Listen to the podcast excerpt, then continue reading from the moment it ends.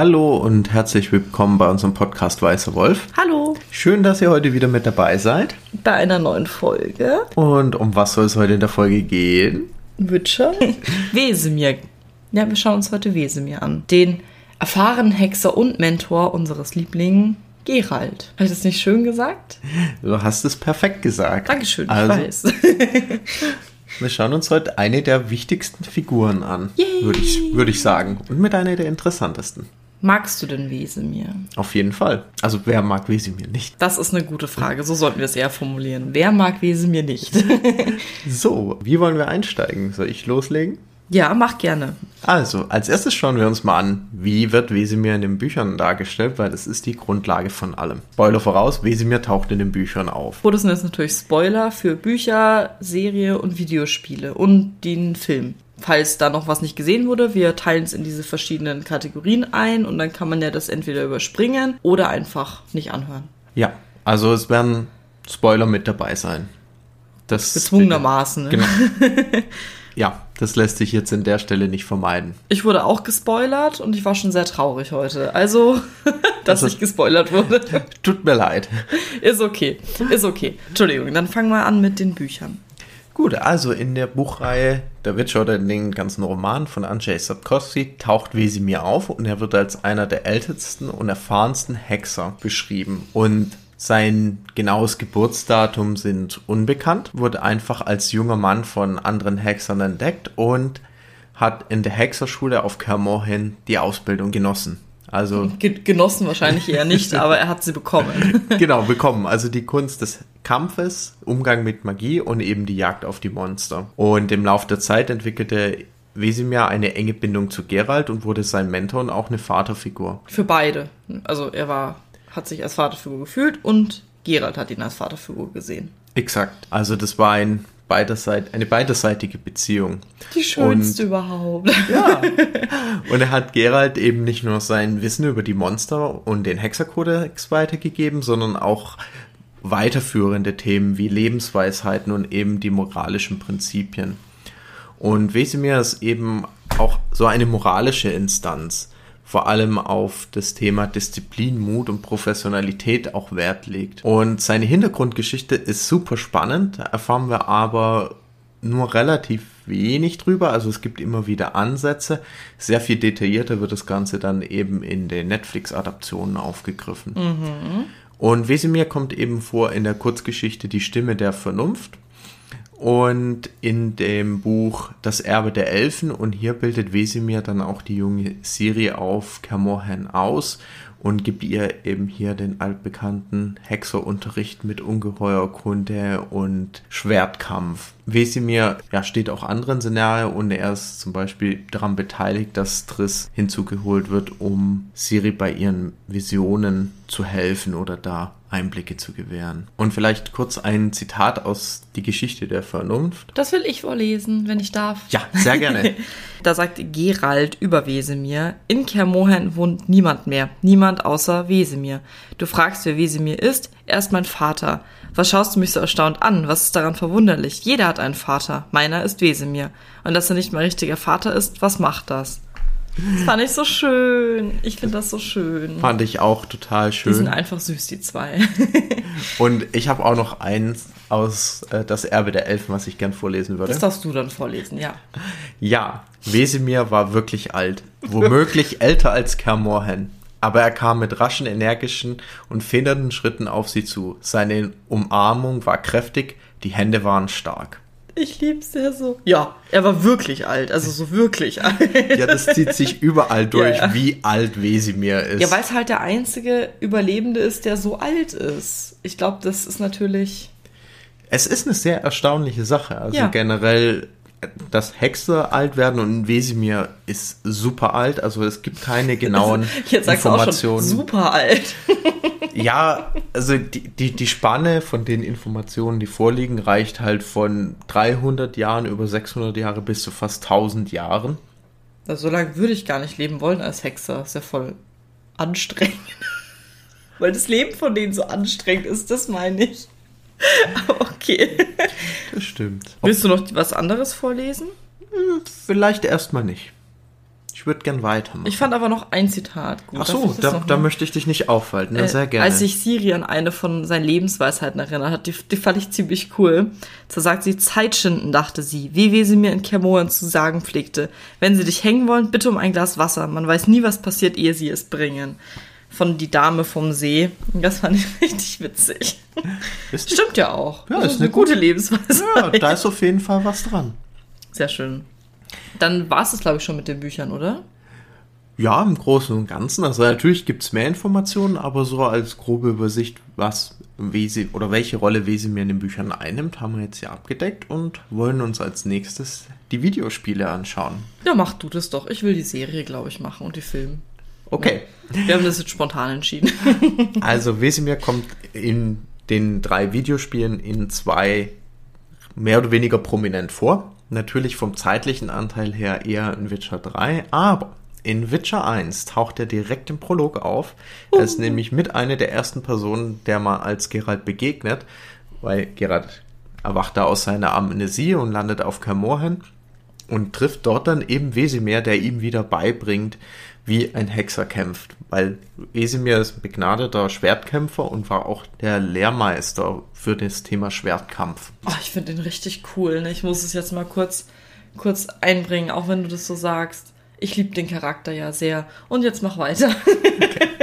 Also in Witcher 1, man trifft ihn direkt zum Start. Man erwacht da als Geralt in Camorhen und es wird dann eben angegriffen. Und Wesemir ist da eben derjenige, der ihm die ersten Quests gibt und heranführt. Und später, also es gibt das Spiel erweiternde Community-Abenteuer, die kannte ich selber jetzt noch nicht, aber es geht hier um The Wedding und Medical Problems und noch um das Zusatzabenteuer Preis der Neutralität und hier kommt Wesemir eben auch wieder vor. Und man sieht ihn im Spiel auch immer in Camorhen, da wandert er ein bisschen rum, im großen Saal oder im Labor. Gesprochen in, in, beiden oder in allen Videospielen wird Wesemir von, in, in, der deutschen Fassung von Bert Zöll und wird eben auch hier vergleichbar wie in den Büchern als erfahrener Kämpfer und Anführer der Hexer dargestellt, der auch Geralt auf den Abenteuern unterstützt. Das ist dann vor allem in Witcher 3 der Fall, weil er Geralt auf der Suche nach Yennefer begleitet. Ja. Und er hat eine strenge, aber warmherzige ja, Auftreten. Auftreten, Charakter und ja, verkörpert eben auch hier das Thema Kameradschaft und auch die Vater-Sohn-Beziehung dann zu Geralt. In Witcher 3 ist er dann auch ein paar Quests dabei, vor allem natürlich in die Schlacht von Kermorhen. Das hat sich gereimt. In Witcher 3 ist er bei ein paar Quests dabei. ja, also Sehr schön. vor allem die Schlacht von Kermorhen, aber dann auch zum Beispiel der Vorfall in Weißgarten oder hässliches Baby. ja. Boah, das ist ein fieser Titel, du. Um, ja, hier, bitte. Vielleicht ein hässliches Baby. okay, danke. Um, vielleicht jetzt noch eher was zu so ein paar Randinformationen, die man Gerne. rauskriegt. Und zwar hat Witcher 3 ja die Erweiterung Hearts of Stone. Und in dieser Erweiterung kann man im Aktionshaus die Gräfin Mignole treffen. Oder Mignolet. Ich, Egal. Ja, Mignolet hört sich wahrscheinlich ein bisschen besser an für eine Gräfin. und äh, mit ihr kann man eben sprechen und da kann man als Gerald erfahren, dass Wesemir vor vielen Jahren eine sehr leidenschaftliche Affäre mit dieser Gräfin hatte. Also es war eine gegenseitige Geschichte. Sowohl Wesemir als auch die Gräfin waren sehr zugeneigt zueinander, aber haben sich dann trotzdem aus den Augen verloren. Kurz vor der Schlacht um Kermorhen, als die wilde Jagd dort auftaucht, hat man auch noch mal kurz die Möglichkeit mit Wesimir darüber zu sprechen, wo er dann den Plan äußert, dass er gerne die Gräfin wieder treffen möchte. Ein kleiner Romantiker.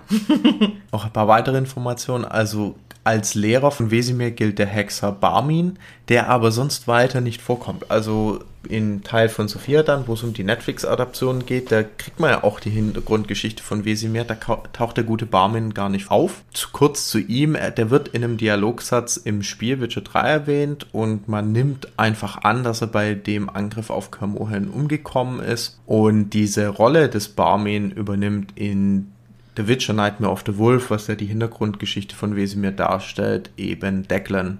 Als Wesemirs Ausbilder. Und jetzt weiß ich nicht, soll ich kurz diesen einen Abschnitt vorlesen zum Ende vom Wesemir? Ich glaube, das gehört dazu, aber ich weiß, aber das ist jetzt ein, ein harter Spoiler, vielleicht als kleine Ja, wer das jetzt nicht hören will, einfach mal die nächsten 30 Sekunden skippen und los. Und das Warten hatte an jedem unseligen Tag ein Ende, da die wilde Jagd auf Kermoher niederfuhr, um Siri zu fangen. Wesemir gab alles, um sein ehemaliges Mündel zu beschützen, das er stets wie seine eigene Enkelin behandelt hatte. Er starb den Heldentod durch die Hand Imleritz, des grausamen Generals der Jagd. Und das wusste ich nicht, weil da war ich noch nicht. Das hat mir jetzt kurz das Herz gebrochen. Ich habe natürlich, in meinem Kopf hat er einfach 500 Jahre noch weitergelebt und weitergelebt und hat einfach über alle überdauert. Aber per se ist es ja das Ehrenhafteste für einen Hexer, so zu sterben. Vor allem mit dem Oberboss, sage ich einfach mal. Ja, das ist richtig. Also es war ein definitiver Heldentod. Ich weiß nicht mehr wo, aber irgendwo sagt Kommt es dann in dem, in, de, in dem Videospiel vor? Ja, man sieht das. Nein, Und das will ich nicht. Ich wollte nur äh, dazu sagen, irgendwo sagt Wesimir auch mal, Hexer sterben nicht in den eigenen Betten. Ja, ja, ich weiß. Das kommt auch in der Serie vor, tatsächlich. Genau das. Und dann sterben die ja zehn Minuten später in den eigenen Betten. Weißt du noch?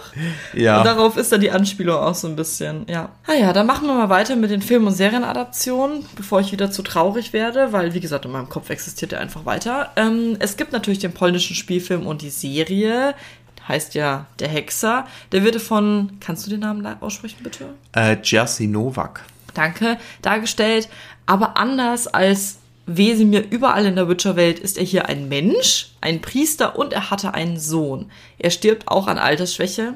Klar, Menschen haben ja dann die Altersschwäche anders als Hexer. Und er ähnelt aber wenigstens vom Wesen und vom Aussehen das, was so ein bisschen die Darstellung in den Büchern ist. Und er ist noch diese väterliche Figur, der stets hinter, in Anführungszeichen, seinen Kindern steht. Und dann gibt's natürlich auch noch die Netflix-Adaptionen.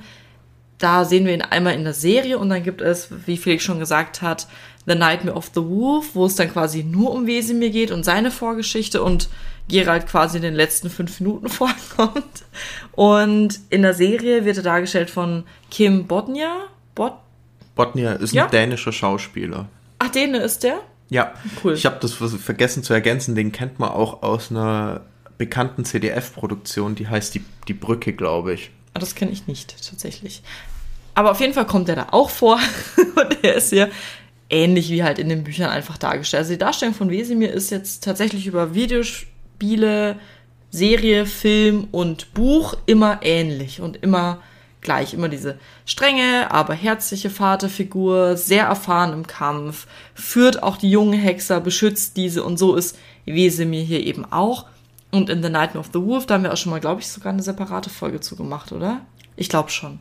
Da geht's dann eben um die Jahre und vor allem um Wesemirs Kindheit, Jugend und wie er dann zu den Hexern gekommen ist. Und ich glaube, da würde ich da mal einsteigen, oder? Ich muss vorher nur ganz schnell was trinken. Und weiter kann es gehen. Felix hat noch einen Einwurf, was ja. ich vergessen habe. Also vielleicht eine kleine Ergänzung noch bei den Netflix-Adaptionen. In der Serie kommt Wesemir ab Staffel 2 vor, ab der Folge Kermorhen. Und Ansonsten in Staffel 1 taucht er nicht auf, nur einmal als Stimme aus dem Off, als Geralt äh, verwundet fantasiert. Ah, stimmt, wo er dann bei Triss ist, oder? Exakt. Also ja. der, ansonsten sein Auftritt erst ab Staffel 2 und eben ansonsten haben wir diesen Anime Nightmare of the Wolf bekommen. Guck, noch was sie falsch gemacht haben. Der hätte gleich ab der ersten Staffel dabei sein sollen für mich, ne? dass also, ich einfach ein Fan bin. Aber ja, das kann ich jetzt nicht kritisieren. Fangen wir mal an mit den früheren Jahren. Wesemir wurde 1095 als Sohn eines Dieners geboren. Er lebt in einem großen Herrenhaus der Gräfin Wenk und verliebt sich dort schon sehr früh in die Magd Iliana.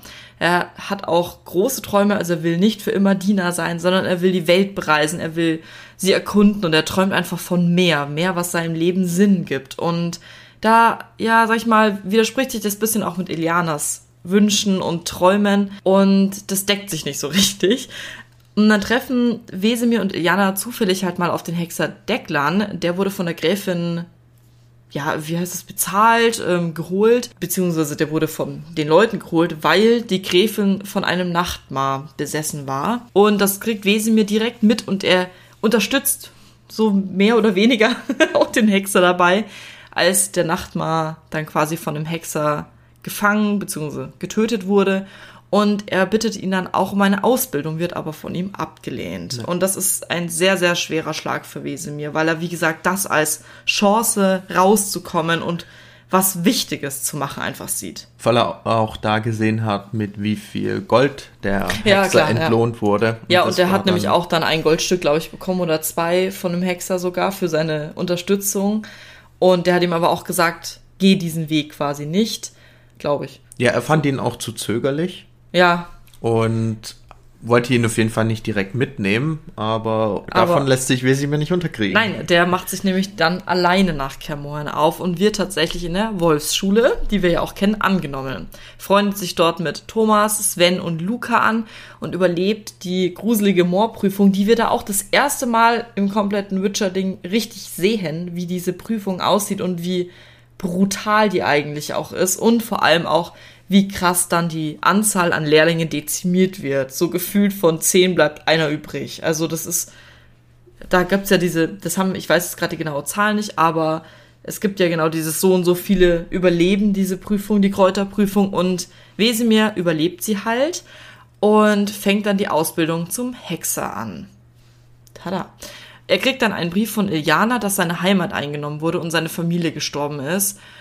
Und das alles trifft halt was. Ja, ich wollte dazu nur ja, sagen, gerne. Äh, der Brief endet auch damit, dass Iana schreibt, dass es halt in seinem bekannten Umfeld nichts mehr für ihn gibt. Ja. Und dass er einfach sein Leben führen soll und dass es ihr gut geht, aber sie jetzt auch weg ist, weil sie in einer Abelsfamilie aufgenommen wurde. Und daran schließt sich eben für Wesimir diese Kräuterprobe an. Und das markiert sozusagen den neuen, ja, ja, der Ende vom alten Leben und den Anfang vom neuen Leben. Und Wesemir wird ein sehr, sehr bekannter Monsterjäger, der wirklich sich einen Namen macht und auch ganz anders ist als der ältere Wesemir, den wir überall treffen, weil er doch relativ arrogant, selbstüberzeugt und sehr verwegen auch ja, ist. sehr verwegen. Also ist halt wie so ein er ist auch nicht so bedacht wie Gerald, der ist auch ein bisschen wie sage ich das jetzt? Ja, doch arroganter und er ist einfach frecher. Ja. Und redet mehr. Ich, und ich muss dazu sagen, während, während der Recherche habe ich auch ein paar Mal so in, in Kommentaren gesehen, dass sich die Leute super gern ein Witcher-Teil gewünscht hätten, wo man eben genau diesen Abschnitt von Wesimirs Leben. Den finde ich auch so spannend, weil es gibt ja dann einen Punkt, an dem er diese bedachte Version von sich wird, durch diese ganze Lebenserfahrung und diese ganze Erfahrung, die er durch die Quests und die Monster töten und sonst was bekommt. Und ich finde diesen Wandel halt total spannend. Das ist halt eine total spannende Charakterentwicklung. Und man merkt halt schon auch bei, bei der älteren Version, dass diese Junge noch da ist. Er ist halt doch noch sehr verwegen und frech, aber halt auf eine ganz andere Art und Weise. Und das mag ich halt an Wesemir so. Und ich würde sagen, du machst mal weiter, weil den Teil weiß ich nicht mehr so 100%. Und bevor ich was falsch sage, kann das Felix wunderbar. Genau, also dann spitzt sich eben die Sache zu, weil wir auch, also das basiert hauptsächlich auf den Informationen, die man aus dem Anime Nightmare of the Wolf bekommt.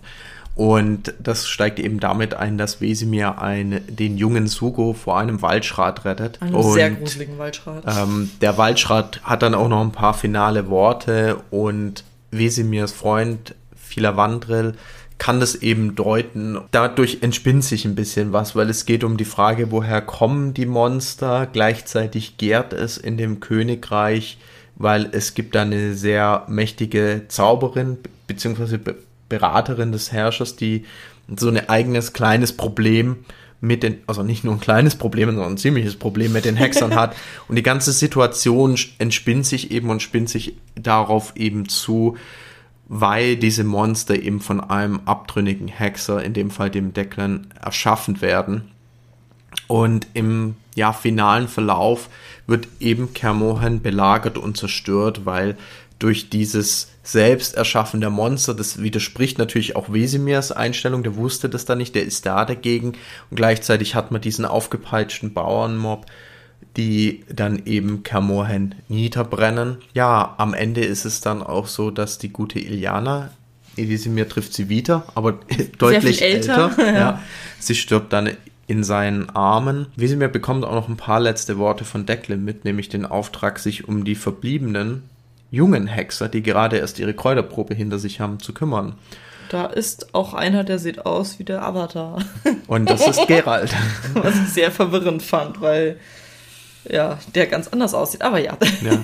Also das markiert dann das Ende von dem Anime. Wir haben Kamohan zerstört, die Grundlage der Kräuterprobe zerstört. Die Grundlage und, der Hexer vor allem. Ja, Wesimir, der sich dann eben um diese Gruppe von Jungen kümmert und damit eben den neuen Abschnitt startet. Das ist dann das Ende auch des Animes und dann sehen wir sozusagen das erst wieder dann mit den Punkten, die dann das Buch, äh, die Bücher aufgreifen, beziehungsweise spielen dann eben die Serie, wo dann eben Wesimir ab Staffel 2 auftaucht. Um, ähm, vielleicht noch etwa ein bisschen was zu den Unterschieden. Gerne. Also vielleicht erstmal grundlegend, der Anime basiert halt nicht auf einer Buchvorlage, sondern das war so das Zusammensetzen der Info so ein paar spärlichen Informationen, die es gibt und dann eine Geschichte drumherum gebaut.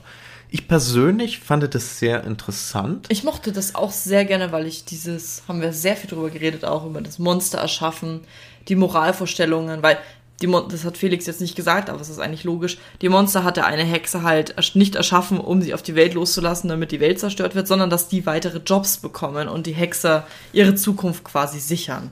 Weil dadurch, dass sie die Kräuterprobe hatten, hatten die ja immer neue Hexer, die halt immer neue Jobs gebraucht haben. Das war halt so der Grund. Und das übrigens fände ich halt voll cool, wenn man das noch weiter ausbauen würde, weil ich das, auch wenn es per se nirgends so vorkam in den ursprünglichen Quellen, finde ich das eine richtig spannende Idee. Ja, also darum bin ich auch voll deiner Meinung, könnte man noch viel mehr entspinnen und voll. Ich fand das, das war so auch einer der Hauptkritikpunkte, den wir bei dem Anime hatten, dass es sehr viel Inhalt auf eine sehr kurze Laufzeit ja, war. Pacing war das, ja. Und man hätte das dem mehr Freiraum geben können. Das hätte eine geile Serie sein können, du. Ja. Ui. Vor allem, was mir aber das geht mir durchgehend ab, ist so diese Idee der Monsterjagd kommt ja fast gar nicht vor mit, wie muss das vorbereitet werden. Eine wahnsinnige Vorbereitungszeit. Das hast du in den Videospielen. Allein die Vorbereitung auf irgendwelche richtig schweren Bosse, welche Tränke du was brauchst, wie deine Waffen eingeölt werden müssen und wann du da hinkommst, welche Tageszeit und so. Das ist halt, diese Monsterjagd ist ja erstmal der Ursprung der Hexe. Wenn man das ausbauen würde und dann halt auch zum Beispiel dann neue Monster erschaffen etc., diese verschiedenen Aspekte dazu, hätte man richtig viel Content, den man einfach verarbeiten könnte. Und ich finde, das kommt zu kurz, weißt ich nehme natürlich aber auch nicht nur immer die Bücher als Vorbild, sondern ich nehme auch tatsächlich das Videospiel ja oft, äh, Videospiel vor allem, Videospiel als Vorbild so, wo Sachen drauf beruhen quasi. Und da geht's halt so viel um dieses Thema Jagd und Kämpfen. Und nicht nur, ja, wir gehen jetzt hin und schlachten ab, sondern auch mal mit dieser Vorbereitung, mit diesem Überlegen, mit dem Nachdenken, sollte man kämpfen, sollte man manchmal nicht kämpfen. Da ist ja so viel dahinter. Das wird einfach, finde ich, in den neueren Produktionen überhaupt nicht beachtet. Das ist halt dann eher so wie ein Action-Ding, da sieht man mal kurz, oh, die Augen werden schwarz, bumm, tot. Ja. Das ist halt so lang, also langweilig für mich tatsächlich. Und dass manchmal halt auch die Menschen die wahren Monster sind. Ja, nee, nicht nur manchmal. Siehe, oh, siehe Siris Vater, der ja, wie Lauren Hisrich sagt, nur ein missverstandener Mann ist. Aber gut, Nein. dazu kommen wir dann in der dritten Staffel. Ich freue mich schon. Yeah. Äh, ja, ich. Wir werden aber, sehen. Aber darum geht es jetzt gar nicht. Also ich wollte hier noch kurz ja, einen ja, Punkt mach. ausführen. Ähm, ich, Entschuldige, will ich nicht unterbrechen. Ich aber das ist mir sonst immer, also alles okay. Mir persönlich wichtiges Anmerken, und zwar ein wesentlicher Unterschied von den Romanen zu der Serie ist, dass in der Serie ein sehr zentraler Punkt in Siris Blut liegt, weil in der Serie wird es so dargestellt, dass mit Siris Blut die Kräuterprobe wieder gemacht werden kann. Weil sie das älteste Blut hat. Genau, weil das älteste Blut als Mutagen fungieren kann, was eben zerstört wurde in, während der Belagerung von Kermorhen und dass Wesemir das eben machen möchte und eben mit dem Blut neue Hexer erschaffen will. Und das wurde meiner Meinung nach zu Recht sehr scharf kritisiert, weil von dem, wie wir Wesemir kennengelernt haben, passt es überhaupt nicht zu ihm, dass er das, dass er Siri riskieren würde, nur um neue Hexe zu erschaffen. Das macht aber Lauren Hisrich bei zwei Charakteren, bei Jennifer und bei Wesemir, dass sie denen den Betrug an Siri quasi vorwirft, dass sie und, und das ist so super unlogisch. Und dann finde ich es komisch, dass sie die Bösewichte aber weicher zeichnen will, aber die Charaktere, Wesemir hat zum Beispiel im Gegensatz zu Jennifer einfach für mich mittlerweile ein sehr reines Herz. Jennifer ist doch sehr machtgetrieben auch, aber würde Siri sowas auch nicht antun. Aber trotzdem finde ich das halt wirklich auch zu Recht scharf kritisiert, weil ich es sehr, sehr unlogisch finde, dass es dann zwei Charaktere gibt in zwei Staffeln, die Siri auf ihre Art und Weise hintergehen wollen oder ausnutzen wollen. Und das sind halt die zwei, zwei von drei Charakteren, die halt in den Büchern zu ihr stehen. Und ja. das verstehe ich nicht. Und vor allem bei Wesemir stört's mich, weil der sowas halt meiner Meinung nach nicht machen würde. Ich finde schon, er würde wahrscheinlich nachdenken, aber anstatt dass er das hintenrum macht, würde er hingehen und sich in den Sitzkreis hocken und wahrscheinlich mit denen drüber reden. Also ein, so. einer der wichtigen Punkte, hier greife ich ein bisschen was auf, was Brandon Sanderson, ein bekannter Fantasy-Autor, der hat mal dazu nee, was. gar nicht bekannt. Äh, der hat mal dazu was auf, auf TikTok veröffentlicht, wo es um das äh, Thema Adaptionen von Büchern geht. Ja. Und ich bin da voll seiner Meinung, weil er sagt, man kann nicht einfach eins zu eins, was geschrieben steht, auf eine Leinwand bringen, sondern man muss es verändern, weil wenn ich was geschrieben habe, kann ich es nur lesen. Wenn ich etwas sehe, dann muss ich, muss, müssen manche Sachen in einem Kontext dargestellt werden, dass es mir durch das Gesehene ersichtlich wird. Und das Pacing ist anders. Exakt. Und hier in diesem Fall ist es so, man hat sich, ich vermute das mal, man hat sich gedacht, okay, ich will was darstellen, wie wichtig Wesemir die Hexertraditionen sind.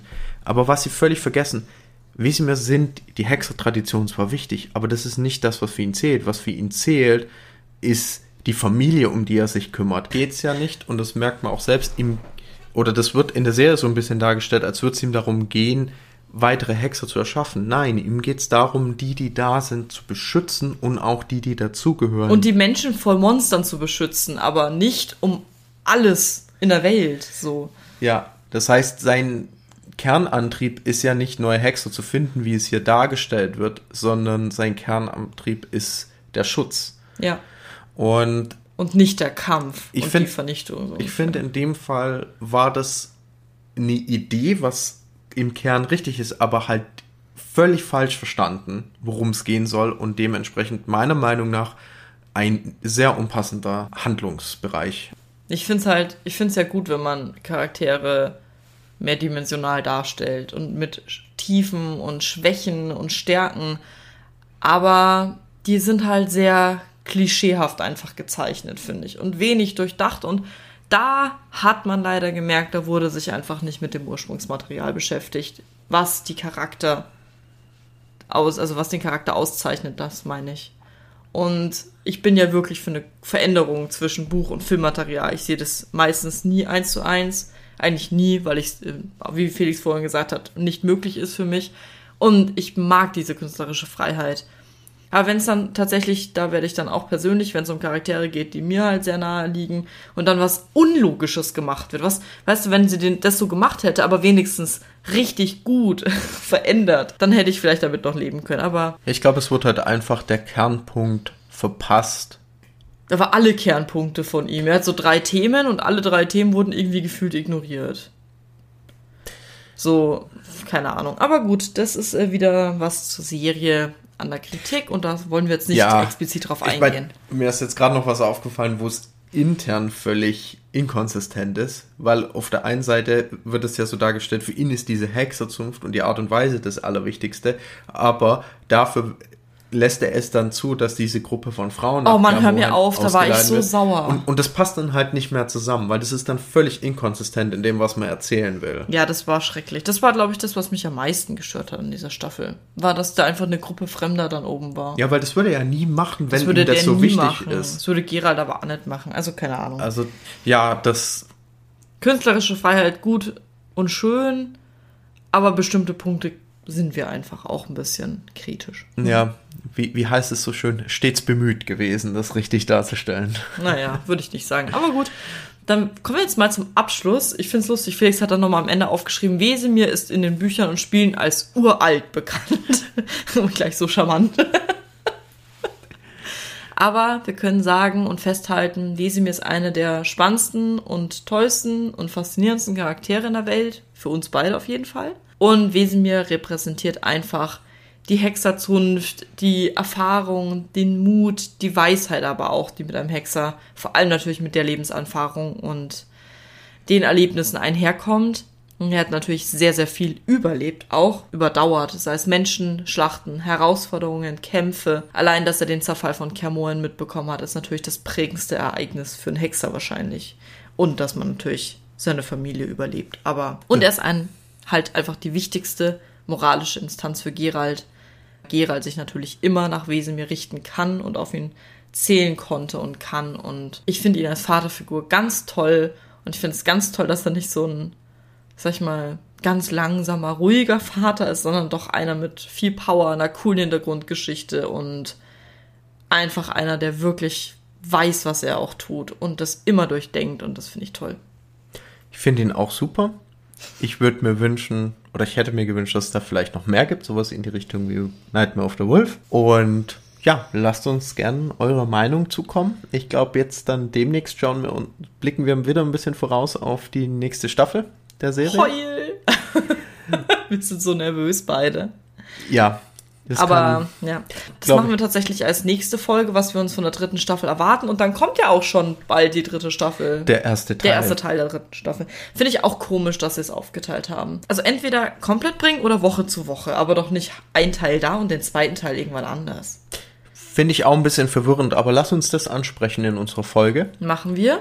Und ich schreibe auf Spotify auch als Frage direkt rein, wie ihr Wesemir findet. Und da könnt ihr das dann direkt in Spotify schreiben, dann müsst ihr nicht zu einer anderen App wechseln. Also für alle, die das auf Spotify hören. Und wir würden uns natürlich selber eine Bewertung freuen. Ich glaube, das haben wir seit ungefähr 15, 30 Folgen nicht mehr gesagt. Wenn euch der Podcast gefällt natürlich und falls ihr Folgenwünsche habt, auch gerne her damit. Also wie gesagt, wir machen noch unsere Vorschau für die dritte Staffel, was wir erwarten, wünschen, was Thema ist und die Infos, die wir haben bis jetzt. Und dann kommt natürlich die Besprechung der ersten, dem ersten Teil der dritten Staffel. Und dann machen wir mit anderen Folgen weiter. Und wenn euch da was einfällt, wenn ihr euch was wünscht, ähm, könnt ihr das gerne schreiben. Ja, lasst es uns wissen. Super.